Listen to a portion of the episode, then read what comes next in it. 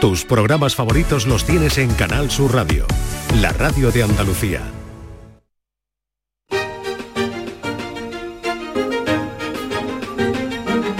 En Canal Sur Radio, Días de Andalucía, con Carmen Rodríguez Garzón.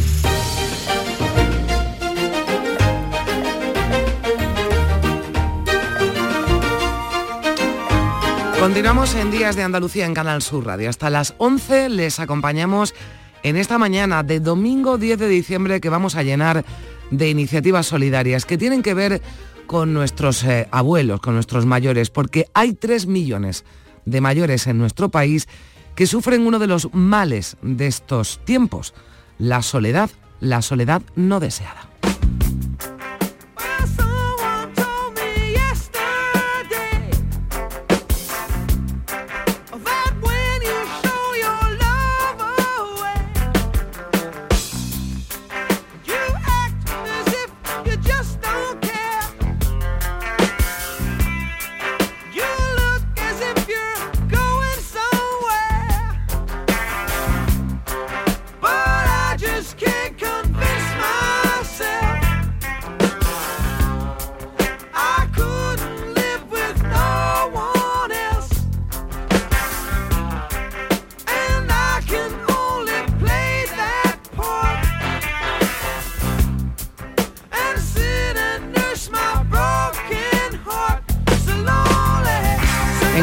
Málaga y Córdoba se han puesto en marcha varias iniciativas eh, destinadas precisamente a que los mayores pasen las eh, mejores eh, navidades posibles y en compañía. Operación Abuelo en Málaga, cartas solidarias en Córdoba o Navidades en compañía en Granada. Ahora enseguida hablaremos de ellas aquí en Días de Andalucía.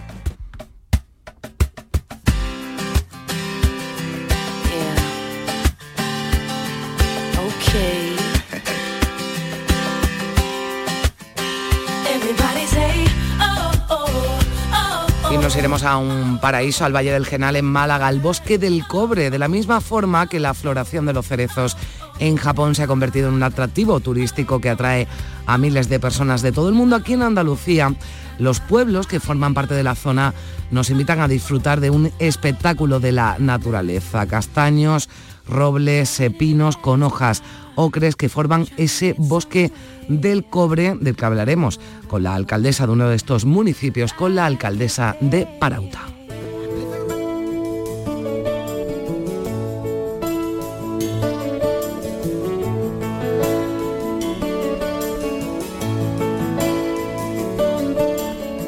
Hay algunos que dicen que todos los caminos conducen a Roma. O mejor a la época romana nos iremos con Manuel Navarro en una nueva página de cuadernos de arqueología. Vamos a hablar de las villas romanas que han sido protagonistas en un congreso que se ha celebrado hace unos días en el Salar, en Granada. Allí se conserva una villa que sirvió como residencia entre los siglos I y V de nuestra era. Nos acompañará Alexandra Chavarría, que es catedrática de la Universidad de Padua.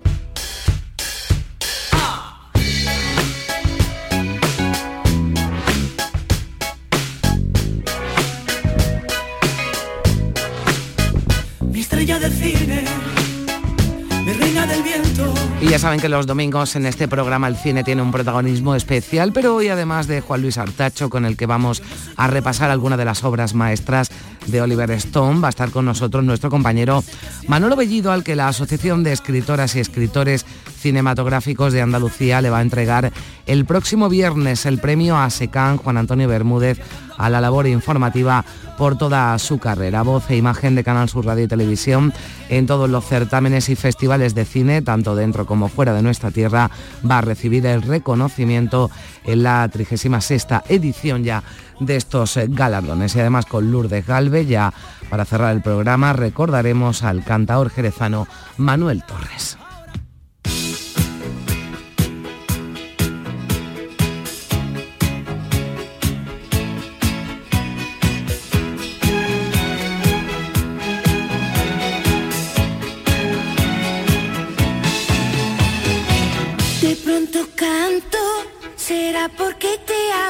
Pues así comenzamos esta segunda hora de programa en Días de Andalucía con María Chamorro en la producción y con Manuel Fernández y José Manuel Zapico en la realización.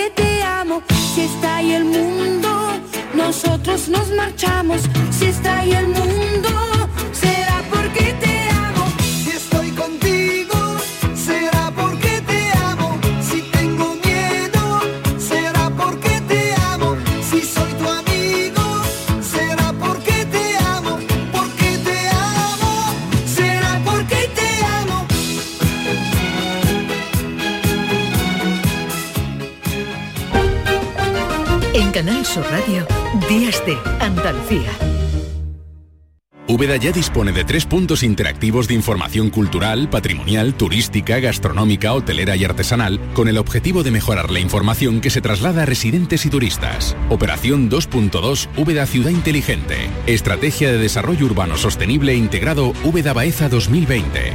Proyecto cofinanciado al 80% por el Fondo Europeo de Desarrollo Regional.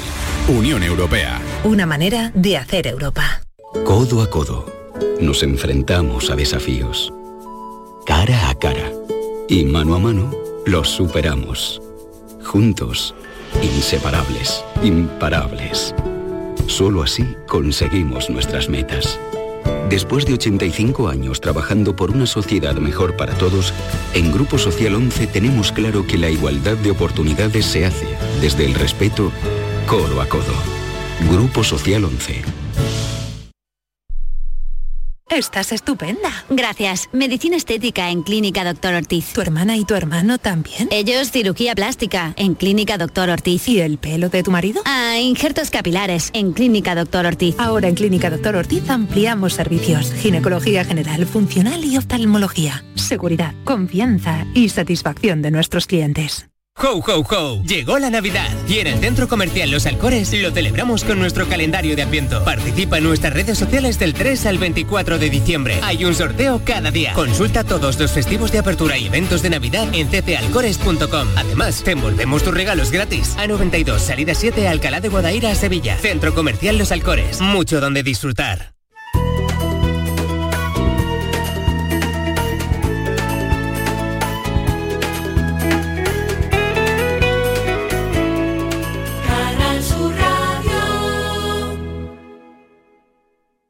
'Foro Flamenco de Canal Sur. Antonio Reyes en familia. Este lunes 11 de diciembre te invitamos a disfrutar de una edición especial Navidad de nuestro Foro Flamenco. Desde las 7 de la tarde en el Teatro Fundación Cajasol. Entrada libre hasta completar aforo. Edición especial Navidad del Foro Flamenco de Canal Sur con el patrocinio de la Fundación Cajasol. En Canal Sur Radio, Días de Andalucía, con Carmen Rodríguez Garzón.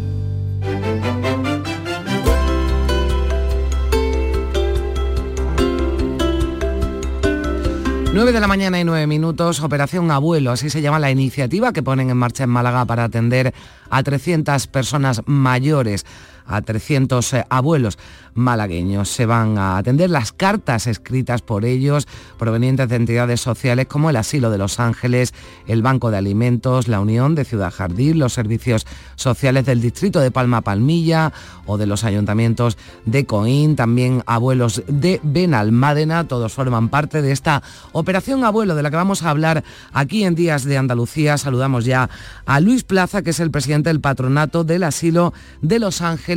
Hola Luis, ¿qué tal? Muy buenos días. Buenos días, Carmen. Bueno, ¿qué tal? ¿Cómo van? ¿Cómo van esas cartas? ¿Ya están, ya están escritas, ya están enviadas? Sí, que, que, la, trabajadora social y, el terapeuta habrán hecho ya las hablado con ellos para ayudarles y o escribir las cartas que con los regalos que los mayores eh, desean. Ya, bueno. Es una, magnífica iniciativa que a nosotros ya nos llega por, por segundo año consecutivo, que nos han incluido en esta magnífica forma de llegar a la gente que de otra forma no llegaría. Mm. Eh, ¿Qué, están, ¿Qué piden? ¿Cómo son, esa, cómo son esas cartas? ¿Qué piden los, los abuelos del asilo de Los pues, Ángeles? Eh, la verdad que piden cosas muy normales, eh, mm. piden perfume, piden algún cinturón porque no, no, no les gusta el que tienen, algún bolso, piden un jersey, bufandas, cosas muy normales, no, mm no son gente que, que pidan eh, cosas que sean excesivas, no, no, hmm. eh, son muy normales. O sea, son pequeños eh, detalles, ¿no? Realmente a un abuelo en, si estuviera en su casa. Claro, porque hay que decir, ¿no? Que, estos abuelos, que, que estos mayores, ¿no? Tienen eh, una situación ¿no? de especial vulnerabilidad, son eh, personas que no tienen recursos económicos, ¿no? Y de ahí, bueno, pues la, la sencillez, ¿no? También de lo que están pidiendo. Son grandes dependientes. Son grandes dependientes. Son, son grandes dependientes. eso es lo más, lo más importante. Son, en, el caso concreto nuestro, 46 personas eh, grandes dependientes. que están, residen con nosotros y son atendidos allí. O sea que mm. Este, estos días son días eh, entrañables para ellos porque eh, las visitas no cesan, eh, las organizaciones solidarias llegan continuamente, colegios, de muchos colegios llegan los grupos de, chicos y chicas que suben a verlos y les dan una gran alegría. En fin, son fechas entrañables para todo el mundo pero muy especialmente para ellos. Claro, porque yo me imagino que durante todo el mes de, diciembre, ya desde hace días y lo que queda de Navidades, ¿no? El, el ambiente, ¿verdad?, que se vive en la, en residencia es completamente distinto, ¿no?, al del resto del año. Sí, sí, totalmente. Desde, desde la comida hasta eh, la, actividad diaria. Empezamos unas semanas en las que, por ejemplo, pues va a venir a cantar el día 23 un tenor, se llama Rodrigo Rego, que, ha venido todo, viene todos los años y este año vendrá también para darles un recital solamente a sus, como él dice, a sus abuelos mm. y a traerles también un regalo.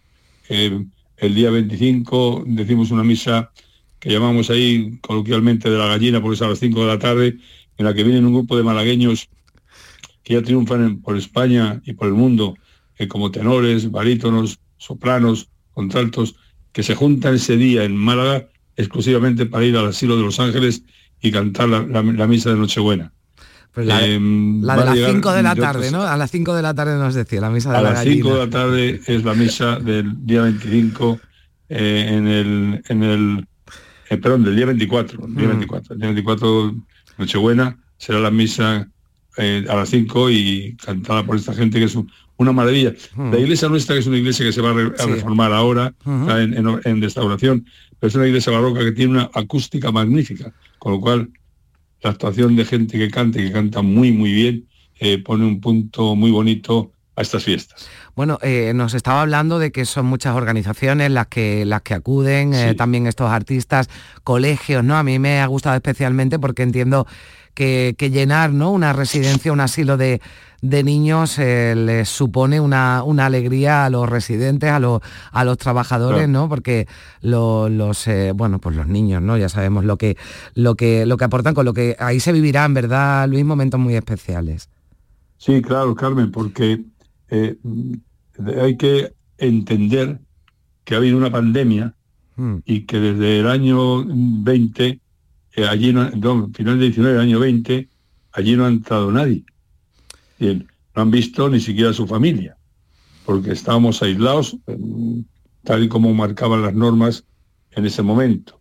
Hmm. Eh, la, la, consiguiente apertura ha caído para que fuera gente a poder ver familias o otras personas, ha logrado volver a traer a grupos que normalmente antes de la pandemia acudían. En el caso concreto este mm. de los colegios han vuelto y vuelven, bueno, vienen colegios desde Marbella a, Málaga, pues, tranquilamente un día, pasar un día con ellos, que no saben la gente lo que agradecen la visita de estos chavales, estos chicos y estas chicas, que llevan todo el cariño del mundo y que disfrutan con ellos como disfrutarían con sus propios abuelos. Bueno, pues no me extraña, pero eh, estas eh, personas entiendo que también ¿no? acudirán en algunos casos las familias, ¿no?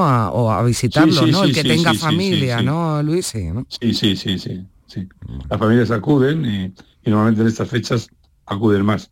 Si va a haber una persona, pues este día a lo mejor pues van, llevan, van todos los nietos o van, o van todos los hijos, sí, en estos días eh, suben a verlos eh, prácticamente pues a todos ellos en, un día o dos, pero bueno, suben. Suben a los que pueden, incluso los sacan mm. eh, a, comer o a cenar con ellos, a pesar de que nosotros en estos días marcamos una clara, tenemos una clara idea de que tiene que ser como si fuera la, la Nochebuena, estuvieran en su casa con la eh, no solo con las actuaciones de la gente, sino mm. el propio personal que mientras sirve va cantando, eh, los villancicos, mm. las comidas son especiales, tienen unos menús especiales, y entonces los mayores se sienten en el ambiente en el que podían sentirse en sus propias casas. Bueno, hay muchas entidades que están colaborando, ¿no? Los promotores de Estación Solidaria, el restaurador Chicho Marín, la doctora eh, Esther Juan de Villena, el diputado también. Juan de Villena, que es una maravilla de persona bueno, y que nos ha ayudado el año pasado y este que ha estado pendiente, eh, ahí nos, ha llevado, nos ha traído las cartas, los regalos del año mm. pasado. muy bien, muy bien. No tenemos más que palabras de agradecimiento a, bueno, a personas como él, que, mm. se vuelcan con nosotros y cuando llega la Navidad, eh, el primero que llama siempre es él bueno, eh, digo que, son hay entidades ¿no? que están detrás, pero no sé si de alguna forma, Luis, ya que eh, estás hablando con nosotros aquí en Canal Sur Radio, alguna forma también de que mm, bueno, se pueda, los oyentes o nosotros mismos podamos echar una mano en esta, en esta operación abuelo. Yo creo, mm, eh, yo siempre digo lo mismo, es decir, a, los, a la gente que está en las residencias le gusta que le visiten que hemos pasado una pandemia que impedía que esto se produjera. Em, hay unos horarios de visitas, eh, seguimos teniendo por eh, normativa eh, que las visitas tienen que estar, bueno, pues autorizadas y, controladas para evitar que se produzca algún tipo de contagio, no ya vamos de, del, COVID, sino de alguna gripe, mm. son, son gente que son, eh, tienen salud frágil, son mayores, muy mayores. Algunos tenemos una persona, por ejemplo, maravillosa que todavía mantiene una actitud vital increíble, con una cabeza eh, bastante bien amueblada todavía y con una agilidad tremenda, que tiene 102 años. Vaya. Eh, entonces, a esta gente hay que mimarla mucho, mm. que son, hay que tenerla como, vamos, en, en, continuo cuidado para que sigan con nosotros muchos tiempos. Bueno, pues ahí hacemos ese llamamiento también, bueno, pues a las familias, a los voluntarios también que pueden acudir a las residencias y darle seguramente el mejor regalo, ¿no? Que se les puede dar a estas personas durante las Navidades, que es la compañía, ¿no? Que es lo que reclaman. y bueno, y también atendiendo a esos pequeños deseos, ¿no? Que, eh, que transmiten también en, su, en, su, en sus cartas y que gracias a esta operación, abuelo, pues les llega, nos decía, un perfume o un, o un cinturón, ¿no? Algo de ropa que es lo que, que es lo que piden en, esa, en esas cartas. Son regalos muy, muy sencillos pero que también entendemos pues, que le da mucha alegría, igual que todas las actividades que se hacen en una residencia, en el asilo de Los Ángeles. Yo te agradezco mucho, Luis Plaza, que hayas estado con nosotros, presidente del patronato del asilo de, de Los Ángeles. Bueno, y felices fiestas y un abrazo muy fuerte para todos los, Igualmente para Vosotros y muchas gracias a Canal Sur por acordarse también del asilo de Los Ángeles. Gracias, Luis. Que tengáis unas felices fiestas. Adiós. Gracias.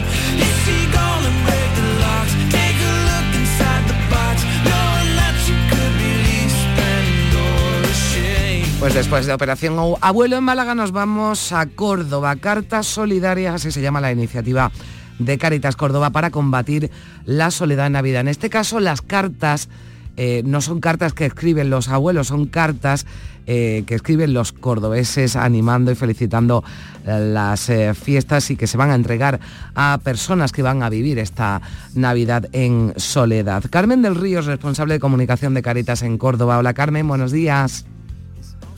Hola, buenos días. Bueno, entiendo, ¿también estas cartas están ya en marcha, están llegando o estamos en ello? Está llegando, están llegando, sí. La verdad que, es una iniciativa, una iniciativa bonita que, bueno, nos hemos unido a, a la vecina Rubia que nos, planteó esta iniciativa porque hace ya unos mm. meses que empezamos a tener contacto con ella, una influencer, y a mm. partir de ahí, pues bueno, eh, vamos a llenar nuestra residencia de mayores hogar San Pablo de cartas para, para nuestros abuelos, ¿no? Una iniciativa bonita porque muchos de ellos, eh, bueno, pues no tienen lazos familiares, son mm. personas que estaban en situación de, calle, muchas de ellas en situación de exclusión social, y bueno, las tenemos en nuestra, en nuestra residencia acogida hasta que consigamos para ellos una residencia pública. Bueno, eh, eh, hablabas de la vecina rubia, de una influencer que no es cualquiera, que tiene 3 millones de seguidores en Instagram, así que como promoción para la iniciativa no está, no está nada mal. Bueno, también queremos echar una mano desde, desde Canal Sur Radio a esta bonita iniciativa de Caritas Córdoba. Nos explicabas que son situaciones, personas que están en situaciones de especial vulnerabilidad y que están solas, ¿no? Que antes hablábamos con, con Luis Plaza, ¿no? del asilo de Los Ángeles de, Málaga, ¿no? Que es eh, quizás lo, lo que más eh, desean, lo que más echan de menos, ¿no? Es esa compañía, aunque sea a través de una carta, ¿no? O de un dibujo que también se puede, se puede enviar, ¿no? Sí, si quieres, por ponerte un poquito en antecedentes, comentarte que nuestra relación con la vecina rubia comienza este verano. Eh, hicimos un crowdfunding porque, bueno, los donativos en Caritas Diocesana de Córdoba en el último año han descendido un 40%, en mucha cantidad. Hay que tener en cuenta que en Caritas nos sustentamos prácticamente de donativos privados de nuestros socios, nuestros donantes. Eh, bueno, por la situación actual de crisis económica que tenemos y, y desde la pandemia prácticamente el año 2020 fue muy bueno en solidaridad, pero claro, al final a las familias también le va afectando, ¿no? La subida de, de de todos los precios, la pérdida de poder adquisitivo, eso hace que muchas familias eh, que, nos ayudaban, que colaboraban con nosotros, que formaban parte de la familia de Cáritas Córdoba, pues o ingresen o, no, nos hagan menos donativos o no hayan podido hacerlo, porque a todos nos afecta ¿no? la situación que estamos viviendo. Entonces, bueno, hicimos un crowdfunding para poner aire acondicionado en nuestra residencia, que nos hacía falta, empezamos nosotros a ponerlo, nos hacía falta aire, le llegó a la vecina rubia y bueno, gracias a su apoyo y evidentemente al también todas las personas que, no son de su comunidad, pues bueno, en apenas un fin de semana conseguimos superar los 40.000 euros que nos hacían falta, llegamos a 57.000 euros. Y desde ahí ella pues bueno se ha involucrado mucho ¿no? con nuestros mayores de la residencia Hogar San Pablo, han estado en contacto, ya le escribieron cartas en ese momento, eh, bueno pues ayudándolo, estando ahí, porque al final eh, es verdad que es muy importante tener un, hogar, pero un hogar no es solamente un techo, hmm. un hogar no es solamente un sitio donde dormir, no es solamente comida todos los días, eh, aseo, ropa. Un hogar también es cariño, esperanza, ilusión. Y aunque nuestros trabajadores y voluntarios de la residencia Hogar San Pablo se lo ofrecen a diario, pero bueno, ese cariño de gente que no te mm. conoce, niños que le escribieron también cartas en ese momento, pues a ellos le llenó de ilusión y de agradecimiento. Y bueno, pues la vecina ha decidido en Navidad volver a hacerlo para apoyarlos, para estar ahí con nosotros, apoyar también nuestra campaña de, Navidad para personas en situación de sin hogar. Y nosotros agradecidísimos y apoyando esa iniciativa, por supuesto, y dándola a conocer en nuestras redes sociales, porque muchas veces parece, parece que no, ¿no? Nos puede parecer un poco eh, poca cosa, pero una carta, un mensaje de cariño, eh, bueno, no sé, fueron muchísimas cosas súper bonitas, niños que decían que, que no tenían abuelo, que a partir de ahora ellos eran su abuelo bueno, son cosas súper bonitas, súper emocionantes y nuestros abuelos les encanta, son súper felices con esas cosas. No me extraña, no me extraña porque, bueno, me imagino que reciben esas cartas con, mucho cariño porque son cartas además, eh, bueno, pues quien, lo hace, ¿no? Me imagino que, que llena de, muchos sentimientos, ¿no? También esas cartas, aunque sean personas anónimas y que no, y que no conocen, pero que están respondiendo a esta iniciativa. Todavía se pueden mandar eh, cartas por si alguien nos está escuchando y no, y no es habitual en las redes sociales y no conoce la iniciativa por la, por la vecina rubia, ¿todavía se pueden mandar esas cartas, eh, Carmen? Sí, sí, sí, sí, se, pueden mandar esas cartas y no solamente en Navidad, que es verdad que es un tiempo mucho más entrañable y mucho más familiar, ¿no? Y bueno, siempre nos ponemos como más sensibles. Se pueden mandar esas cartas durante todo el año. Hemos habilitado un correo electrónico que es hogar San Pablo eh, arroba caritascórdoba.es y ahí todo el mundo que quiera puede mandar una carta, eh, yo qué sé, contarle una historia. No sé, tenemos personas que a raíz de esta iniciativa en verano no empezaron a contarle eh, su historia, quiénes eran, cómo era su familia y bueno, han ido manteniendo ese lazo con ellos durante todos estos meses y al final eso es muy bonito porque nuestros abuelos de esa manera no se sienten solos, se sienten queridos y bueno, la pandemia puso muchas cosas de manifiesto, mm. pero una, una de las más importantes fue esa, ¿no? La soledad de nuestras personas mayores. Es verdad que nosotros tenemos unos voluntarios espectaculares, nuestros trabajadores no solamente son trabajadores, sino también son voluntarios y se entregan al máximo con, con ellos, pero bueno, siempre también viene bien. Claro que, sí. Ayudita de fuera, ¿no? Y gente que... Bueno, pues en forma de cartas o, si quieren ayudar también a Caretas, que nos contaba Carmen, bueno, pues que han descendido, ¿no? También la, las ayudas, así que bueno, pues ya lo saben y, solo con una carta pueden, pueden ayudar, con una carta eh, solidaria con esta preciosa iniciativa de, de Caritas Córdoba, también apoyada por la influencer, la vecina rubia, para combatir la soledad en, Navidad. Carmen del Río, responsable de comunicación de, de Caritas Córdoba, gracias por estar con nosotros, un saludo. Muchas gracias a vosotros por, por hacer eco de esta iniciativa. Adiós.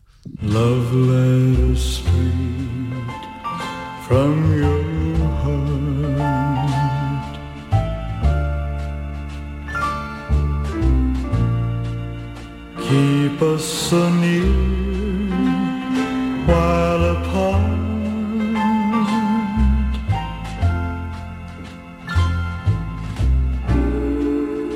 I'm not alone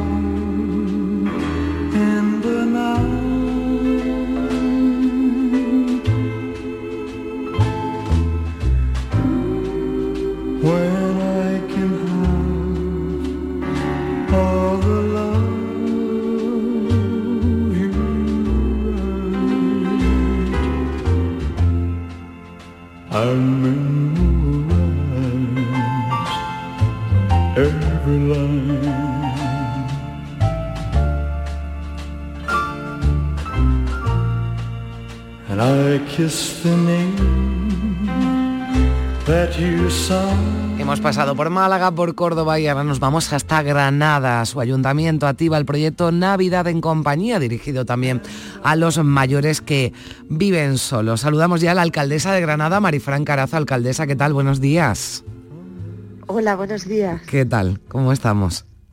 Pues todo bien, todo bien. Bueno, contar... Terminando este fin de semana largo, ¿verdad? De, medio puente. Sí. Que ha traído a Granada muchísimos visitantes. Ahora le preguntaré también por eso, pero si le parece, como estamos hablando y ya hemos hablado de esas iniciativas de, Málaga y de, y de Córdoba, me gustaría que me contara en qué consiste esta Navidad en compañía que pone en marcha el Ayuntamiento de Granada, ¿no? Pues que también, desde luego, hay mayores eh, granadinos, ¿no? Que por distintas circunstancias, ¿verdad, alcaldesa? Pues pasan estas eh, navidades sin, sin, su familia, son muchos días, ¿no? Y hay que también, bueno, pues echar una, una mano, ¿no? Para que puedan pasar las fiestas lo mejor posible.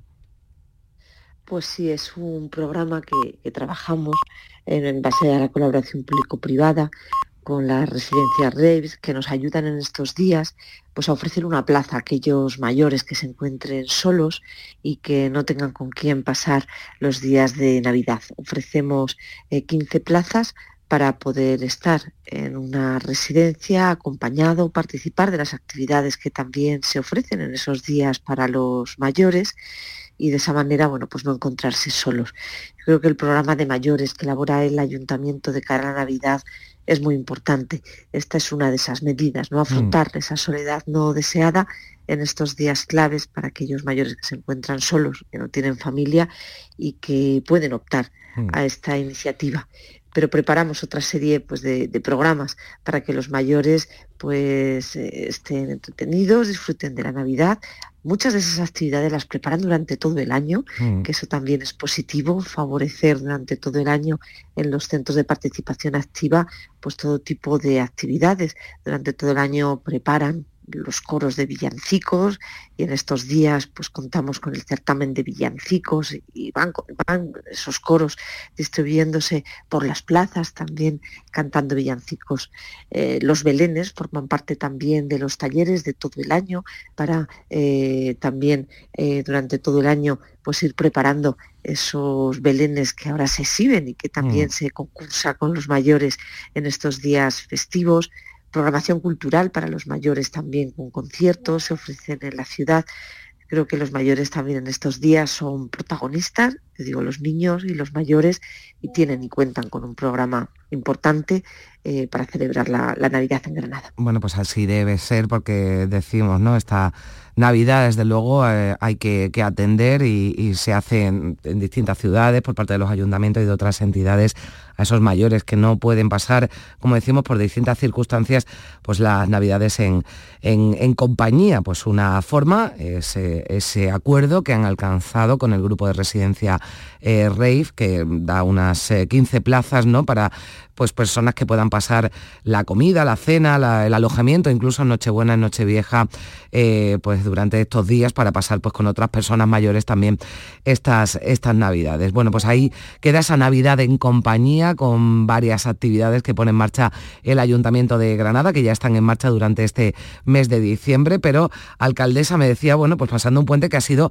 fantástico en, Granada, ¿no? Con récord de, ventas, eh, digo por, porque esto nos hace una idea idea de cómo, de cómo ha sido el puente, por ejemplo, en, la, Alhambra, ¿no? Recorde de visitante ya con todas las, con todas las entradas vendidas, así que, podemos decir que ha sido un puente, no sé si de récord a falta de, cifras oficiales, pero desde luego muy positivo muy positivo, desde luego.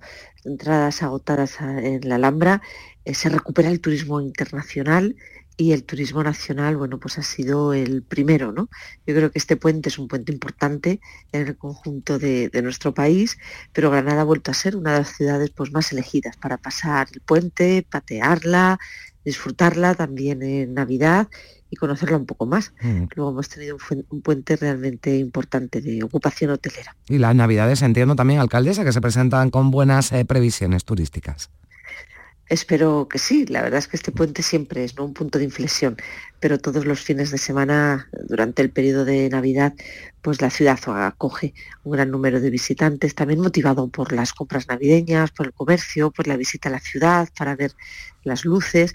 Yo creo que son unos días del año perfectos también para conocer Granada un poquito más, pasearla, disfrutar de sus establecimientos, de su ambiente y bueno, pues volcados desde el ayuntamiento también para tener preparada la ciudad en estos días que tiene bueno, pues un número de visitantes muy importante. Bueno, pues eh, turismo nacional, pero también turismo internacional que se va recuperando también en Granada se va normalizando y con esa Navidad con tan buenas previsiones después de un puente fantástico en lo que a ocupación se refiere. Eh, Marifran Carazo, alcaldesa de Granada, muchísimas gracias por estar con nosotros aquí en, en Días de Andalucía en Canal Sur Radio.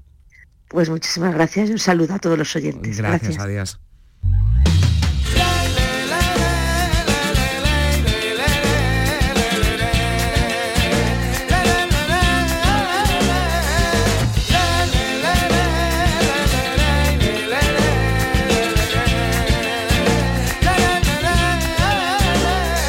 Te voy a contar la historia de mi abuelo Manuel abuela la hacía también. Tenía una parcelita cerca de Jerez. No vea qué arte que tiene mi abuelo Manuel. Manuel, la papita de mi abuelo Manuel, la mejor que tú puedes comer. No vea que tortillita más Manuel, la papita mi abuelo Manuel, la mejor que tú puedes comer. Contando la historia de mi abuelo Manuel.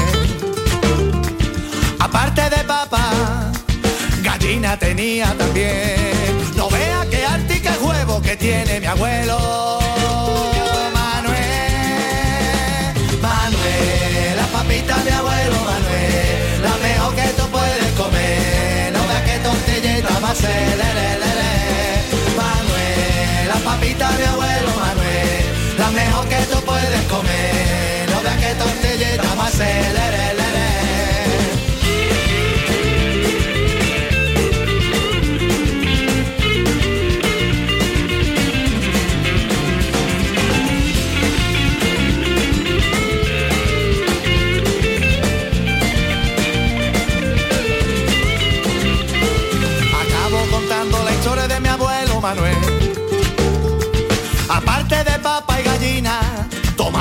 Tenía también.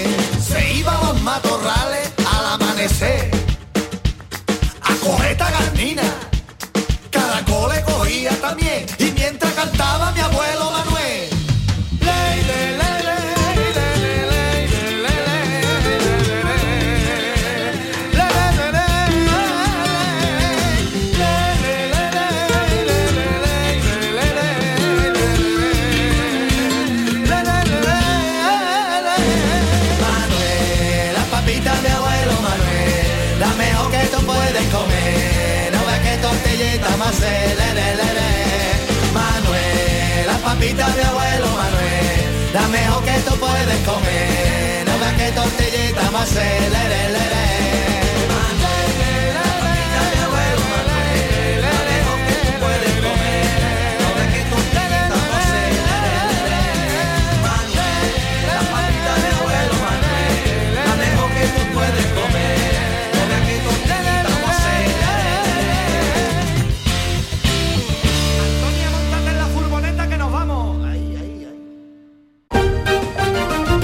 Canal Radio, Días de Andalucía. La Navidad comienza con la primera logroñesa. El mazapán de siempre, artesano, tradicional. Mazapán de Montoro, bombón de mazapán, turrón blando o torta imperial.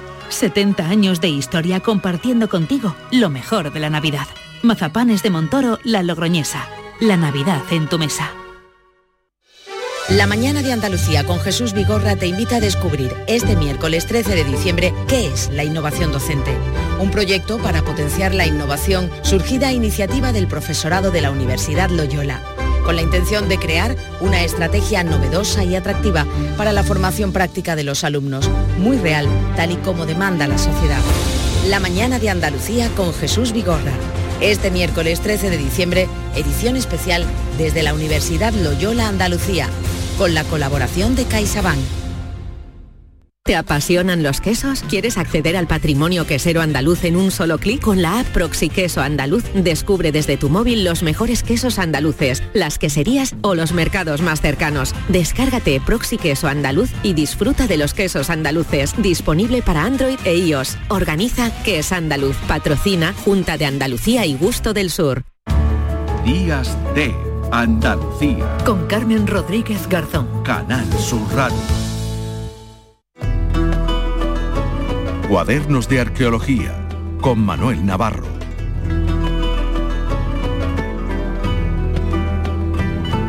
Pues a punto ya de llegar a las 10 eh, menos 20 minutos, eh, damos la bienvenida a nuestro aventurero Manuel Navarro. Hola Manolo, ¿qué tal? Hola, buenos días, Carmen. Buenos días. Bien, aquí ya de, terminando el puente para quien lo haya tenido, claro. Sí, tú lo has dicho para que la haya tenido. Para que la haya tenido.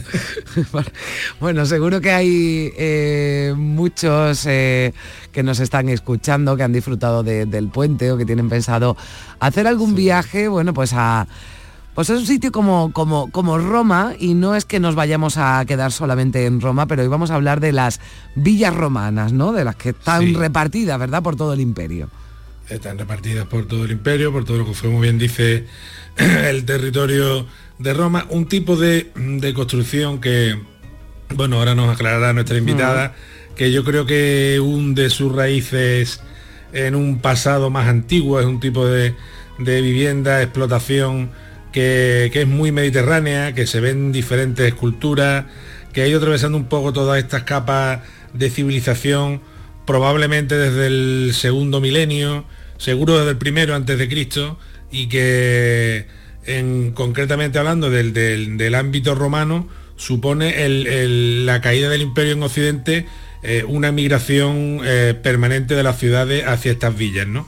Es decir, el imperio romano que se había conformado eh, en muchas, y grandes ciudades, en su época final, siglo IV, siglo V, incluso parte del siglo III también, la población de alguna manera abandona esta, abandona las urbes, las grandes ciudades y se empieza a desplazar a, las villas de las que en Andalucía pues tenemos, tenemos muchas, tenemos villas marítimas, villas de interior, eh, mixtas en las que había agricultura, se explotaban los recursos marinos, eran grandes señores villas, como en el caso también de la villa Antíopa, que hablamos de ella aquí hace unos meses, eh, se puede detectar el, el origen del del cristianismo, en fin, yo creo que es un fenómeno... Eh... como unas fincas, ¿no? Podemos decir, o como, no sé, claro, cuando cualquiera de nosotros... un cortijo, ¿no? un cortijo. Exactamente. Efectivamente. Ah. Cuando cada uno de nosotros vamos por el campo andaluz y vemos un cortijo, sobre todo si es un cortijo antiguo, muy probablemente debajo haya una villa romana. Bien. Muy probablemente. Hay una muy famosa, ¿no? De la villa de, del Salar, ¿no? De, Granada, que precisamente ha cogido una cita, ¿no? En la que se han hablado de esas villas romanas, Manolo ha cogido una cita, ha cogido un congreso y esa es la, razón, eh, bueno, además de porque es una gran experta en, el, mundo de las villas romanas, eh, es la razón, este congreso, al que ella ha asistido, por la que hemos llamado a Alessandra Chevarría, que es, catedrática de la Universidad de, de Padua y es una persona eh, con la que nos une una buena relación y que además hemos tenido oportunidad de, trabajar con ella en diferentes ocasiones, algunas muy recientes, hace pocos meses, mm. recordará hace semanas, cuando hablábamos de las catacumbas romanas. Eh, bueno, pues ella era, fue nuestra Cicerón en las catacumbas, en ese submundo de la periferia de Roma. Eh, fuimos de su mano recorriendo todo aquel mundo tan, tan complejo del, origen de, los funerarios en el, cristianismo.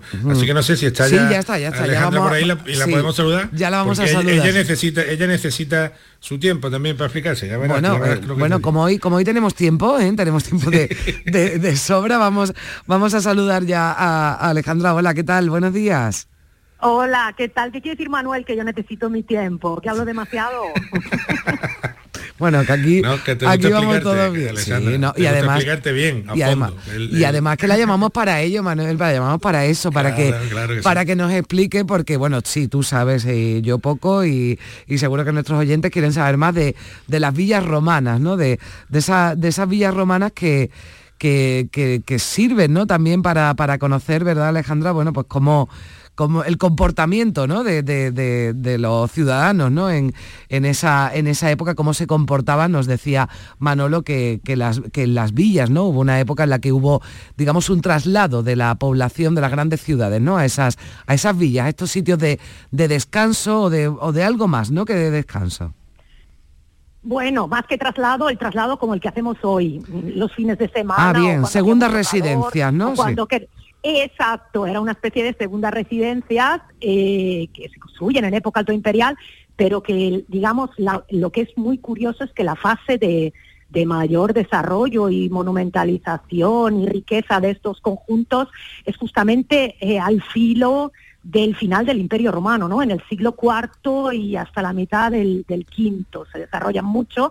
Y como decía Manuel, el fin de semana pasado me invitaron a, a un congreso sobre el final, justamente esto, ¿no? El, final de las villas romanas en Hispania, eh, con ocasión de el descubrimiento, ahora ya 10 años, pero eh, se ha ido excavando cada año y con resultados espectaculares de la villa de Salar, que pienso conocéis, se encuentra a, algún kilómetro eh, de Granada y es un yacimiento espectacular con varios edificios, mosaicos, con escenas de caza. Es una de las villas eh, recientemente descubiertas más espectaculares, yo diría, eh, de Hispania, sin, sin duda, de, la mm. península ibérica hoy, y entre las más significativas del Mediterráneo. Muy bonita y muy bien excavada, que eso es lo que interesa, ¿no? Villas romanas hay mm. muchas, muchas se excavaron hace decenios, y es el siglo pasado, y,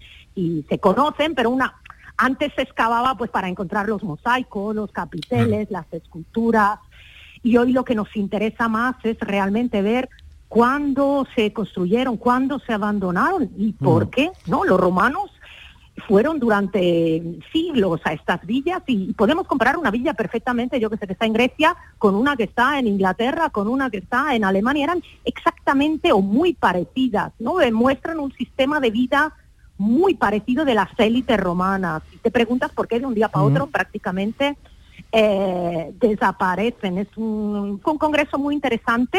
Se presentaron otras villas también de Andalucía, por ejemplo, Fuente Álamo, que es otro yacimiento en la provincia de Córdoba, si no recuerdo mal, eh, espectacular, y villas del resto de, la península que se caracterizan justo por eso, ¿no? Por excavaciones recientes que nos permiten conocer mejor cómo era ese sistema de vida y sobre todo yacimientos que están en activo, se están excavando y que pueden ser visitados por eh, todos nosotros, por la gente del territorio, por extranjeros y que constituyen este salar es muy especial en ese en ese caso, pero no la única, constituyen motores de desarrollo. O sea, mm. en Salar, no sé si todos tenéis en cuenta este, este pueblo, es un pueblo muy pequeño, creo que tiene 3.000 habitantes o incluso menos. No sé, yo no lo conocía, no había jamás oído hablar de, de ese sitio y gracias al descubrimiento, el alcalde, la administración local han conseguido que el pueblo salga en el mapa, digamos, de la España, de la Andalucía vaciada y, se hacen muchísimas actividades, se han construido nuevos bed and breakfast, eh, lugares para que la gente vaya a visitarlo. Eh, Vaya promoción ¿eh? que le está haciendo que le está haciendo Alejandra al Salar, que está muy bien, claro que sí. está fantástico, vamos, estará el alcalde encantado con Alejandra, desde luego. Estará. No, no, pero no es la única, no te digo, no es la única. También, yo que sé, eh, Fuente, Fuente Álamo también, es otra de las villas que, mm. que tienen este tipo de cosas ¿Y habéis llegado, Alejandra, a alguna conclusión, o sea, en este encuentro de por qué hubo ese abandono, no sé, bueno, pues prematuro, ¿no? Y de repente de, esa, de esas villas. Digamos que prematuro, eh, se abandona más o menos a mediados del siglo V, ¿eh? en algunos casos un poquito antes, en algunos casos un poquito después. Eh, ¿Por qué se abandonan? Bueno, pues probablemente va en relación con el final del Imperio Romano, que sabemos desaparece en Occidente, pero que las aristocracias se van a otros lugares. En España sabemos muy bien de la familia, por ejemplo, del emperador Teodosio, que eh, vivían, tenían grandes propiedades en el territorio del, de la meseta, en el área del Duero, y cuando las historias empiezan a ir mal dadas, que empiezan a llegar bárbaros. Eh, la nueva capital de Roma pasa a Milán, de Milán a Ravenna. La gente empieza a irse a Constantinopla, que es un nuevo polo de, de riqueza y de poder, pues van abandonando las villas. Lo que es lo hmm. más interesante o, lo que yo me pregunto, yo hice mi tesis doctoral justo sobre este tema hace 20 años, pero llevamos un montón de años discutiendo sobre esto, yo lo que me pregunto es si el abandono de las residencias, es decir, el abandono de la, de la casa en sí, implica el abandono de la propiedad hmm. que, en la que se basaba la economía de, de estas aristocracias, o si estas propiedades son de alguna manera absorbidas por los nuevos pueblos en Hispania, eh, los visigodos que entran en, la península y cómo esta gente pasa a explotar eh, estas propiedades, ¿no? Es, muy interesante porque además esta gente, los visigodos, construyen nuevas villas, pero que son mm. totalmente distintas, ya no tienen mosaicos, ya no tienen termas, ya no tienen esculturas, son más bien grandes les llamaría palacios quizás, en las fuentes antiguas les llaman, muy, es muy gracioso, les llaman vilula, ¿no? La casita, ¿no? Un poco en plan, eh, en plan poco eh, exuberante, pero que también eh, fueron presentadas en el Congreso y se pueden igualmente visitar. Por ejemplo, un sitio extraordinario que no existe en ningún otro país, yo creo, del Mediterráneo es el sitio de los hitos en Arisgotas, que es una vilula visigoda, con un gran palacio, con zonas de producción, con iglesias en Toledo, exacto, en provincia de ¿Y esto estaba, y esto estaba, eh, o sea, antes había ahí una villa romana? No, en ese caso no, en ese caso no mm. hay nada, era una gran propiedad, pero muy cerca, por ejemplo, muy cerca, relativamente mm. cerca está Carranque, mm. que era otra gran villa, ¿no? A veces sí, a veces hay reutilizaciones, que sabemos que eh, son de otra gente, a veces bárbaros, a veces no. Es un tema, yo creo, apasionante para, no, desde luego. para es un concepto, finales. Sí, a ver, Manuel. Es un concepto que yo creo que, que la propia utilidad de, esa explotación medio, eh, bueno, de una explotación rural con una gran casa, yo creo que es un modelo que atraviesa eh, el tiempo porque es un modelo muy eficaz. De hecho, hablábamos del cortijo andaluz, que, que en el fondo sigue siendo casi una reproducción del modelo de, las villas. Y también hace aquí unas semanas hablábamos de Bomarzo y de, las grandes villas de los, de los grandes clérigos de Roma, eh, cerca de, eh, o, al norte de la capital, que, también imitan un poco este modelo. Porque claro, eh, tenemos una idea de estas villas, como estamos diciendo, como cortijo, pero luego también hay otra idea de la villa, y en esto quiero que nos lo, nos lo aclare Alejandra, que, que se aproxima más a Versalles, como es el caso de la Villa Adriana, eh, muy cerca de Roma, que, es un cortijo, ¿no? Porque verdad, Alejandra, que todas las villas no fueron iguales y en algunos casos algunas villas imperiales, como la Villa Adriana, de la, de la que estamos hablando en este momento, eh, bueno, las cosas eran, eran distintas. Háblanos un poco de esas villas mucho más monumentales, mucho más grandes, que tenían otro significado.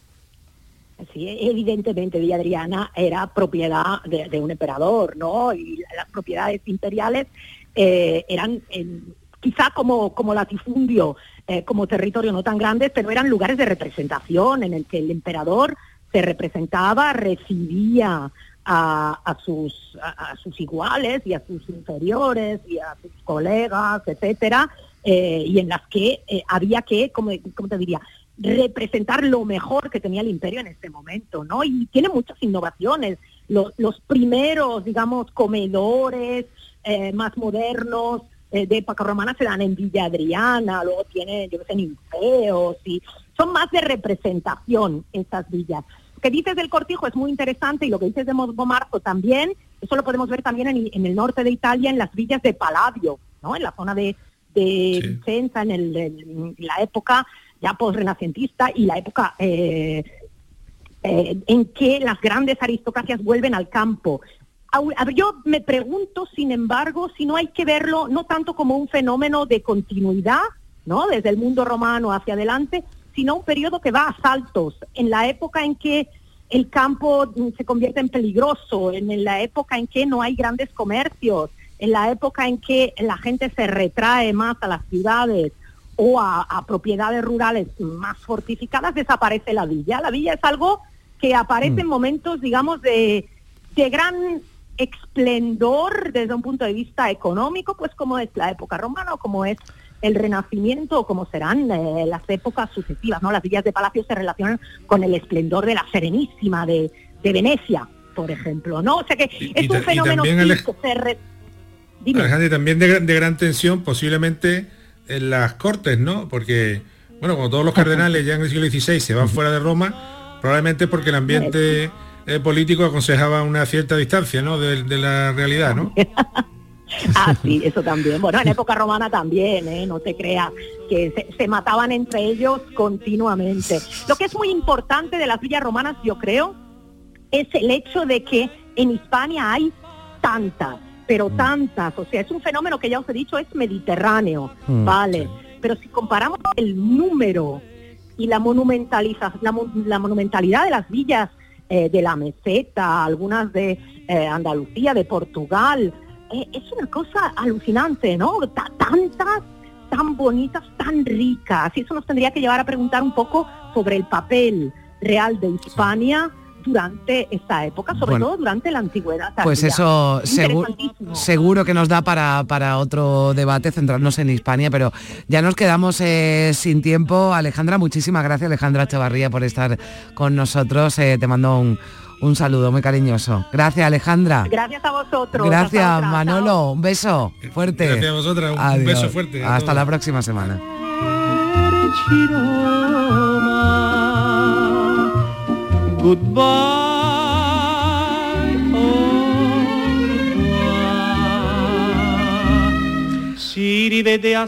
Tenemos una eh, cita pendiente antes de llegar a las 10 eh, de la mañana con el Bosque del Cobre. Ya lo apuntábamos al principio, los eh, pueblos de la serranía de, de, Ronda, bueno, pues se han, digamos, unido, forman parte de ese Bosque del Cobre como reclamo turístico es un bosque, bueno, pues de pinos, cerezos, alcornoques, robles, castaños eh, que tienen ahora, bueno, pues ese color ocre y cobrizo que hace que reciba ese nombre. Forman parte de ese bosque compartido localidades como Alpandeire, Benadalid, Benalauría, Cartagima, Juzcar, Pujerra y también Parauta, su alcaldesa Catrín Ortega, ya nos escucha a esta hora. Alcaldesa, buenos días. Hola, buenos días, ¿qué tal? Bueno, ¿aún hay tiempo para disfrutar de ese bosque del cobre? Sí, ya queda poquito, ¿eh? ya prácticamente está, está en, su, en su última fase, pero siempre empieza alrededor del 10 de noviembre dependiendo de la, de la castaña, si es tardía o no, pues empieza un poco antes o no, pero normalmente alrededor del 10-15 de noviembre ya empieza a tornarse dorado. Bueno, eh, creemos que habrá un poquito más de tiempo porque este, bueno, pues otoño, ¿no? Digamos un poquito raro que hemos tenido, entiendo que esto también habrá afectado a los árboles y esto lo estarán viendo, ¿no? A lo largo del tiempo, alcaldesa, que ya eh, cada vez se retrasa, ¿no? Más a lo mejor ese color, ¿no? Eh, que van cogiendo esos árboles, sí. Sí, todo depende también un poco porque como ya tenemos el verano, que es que no, no empieza a llover, antiguamente empezaba siempre a llover en septiembre, entonces siempre entrábamos en fecha perfecto, como, como ya nos pegamos todo el mes de septiembre sin, sin que caiga ninguna gota, pues entonces todo eso empieza a retrasarlo mm. un poco más. Bueno, hay rutas, ¿verdad? Son senderos, ¿no? Que, que, van de un municipio a otro, ¿no? Municipios de algunos de los que hemos nombrado, pero, pero son muchos más con los que eh, entiendo que serán ya, ¿no? Muchos los, los, visitantes durante el puente han tenido, han tenido muchas visitas.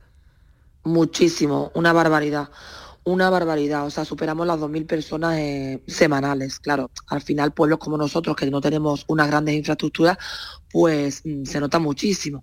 Y a nosotros en nuestro caso en concreto se nos junta el bosque de cobre con el bosque encantado y es, ahora mismo estamos virales y en temporada alta llegamos a colapsar el pueblo. Nos tienen que cortar la Guardia Civil la carretera a partir de las 12 del mediodía. Bueno, el año pasado incluso tuvieron una incidencia, ¿verdad, alcaldesa, en ese bosque encantado porque se llevaron, aunque después apareció, ¿no? Uno de los conejos con el que daban la bienvenida, ¿no? Al pueblo, a, los visitantes, ¿no? En la fiesta, ¿no? En la fiesta del conejo, sí, teníamos un conejo en la entrada del pueblo con haciendo un poco la, el papel de saludar y se lo llevaron por la noche, sí, apareció a, 16 kilómetros del pueblo, 21 días después. ¿Dieron con quién se, lo había llevado? ¿Dieron con quién se lo había llevado o no? ¿O eso nunca se supo? Nos lo, nos lo trajeron un padre y un hijo, que el padre iba a llevar al hijo a la facultad. Y saliendo de Juzcar en concreto, pues se lo encontraron en la cuneta me imagino que lo acabarían de poner porque después de 21 días lloviendo estaba eh, recién puestecito el tío limpio y todo.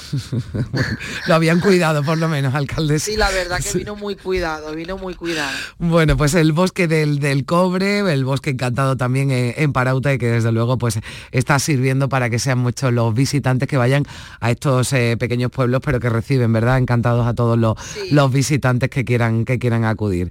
Pues eh, alcaldesa de Parauta, Catrín Ortega, muchísimas gracias por, por estar con nosotros y que, y que tengan un feliz domingo. Gracias. Igualmente, gracias, un saludo.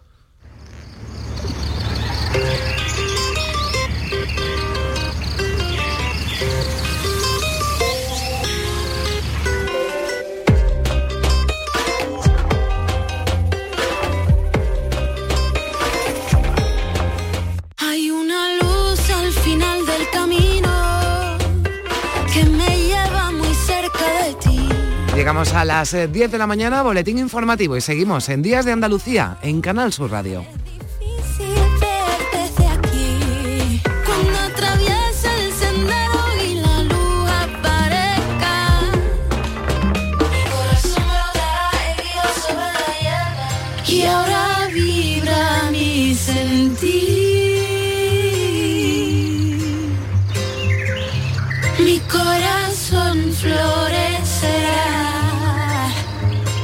erguido sobre la hierba.